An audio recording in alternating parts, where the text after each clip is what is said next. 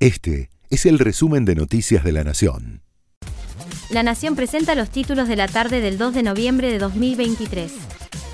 12 detenidos, entre ellos, 7 gendarmes, de la delegación de la Gendarmería en Santiago del Estero, es el resultado de una investigación judicial que detectó irregularidades en el proceder de efectivos de la fuerza.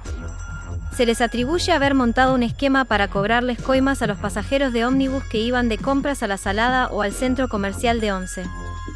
Sin votos, ni rastros de los sufragios emitidos. Así fueron halladas las urnas 752 de los hornos y la 1528 de Abasto, dos de las 40 urnas que se abrieron hoy para un recuento manual de votos ante la Junta Electoral Nacional, que supervisa el escrutinio definitivo de la elección de La Plata. En esta ciudad el ministro de Justicia bonaerense y candidato del oficialismo, Julio Alac, se proclamó vencedor. Y el intendente, Julio Garro, sostiene a su vez que gana por unos 700 votos. La policía carioca reprimió esta tarde a hinchas de Boca que se encontraban en la playa de Copacabana en la previa de la final de la Copa Libertadores con Fluminense, que se jugará este sábado.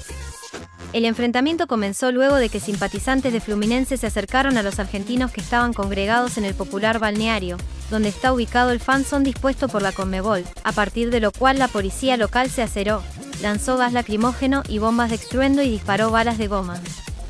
Ya está disponible Now and Then, la nueva canción de los Beatles, creada a partir de una vieja grabación de John Lennon cantando, a la que se sumó Paul McCartney en el bajo, Ringo Starr en la batería, y una guitarra de George Harrison que también ya había sido grabada.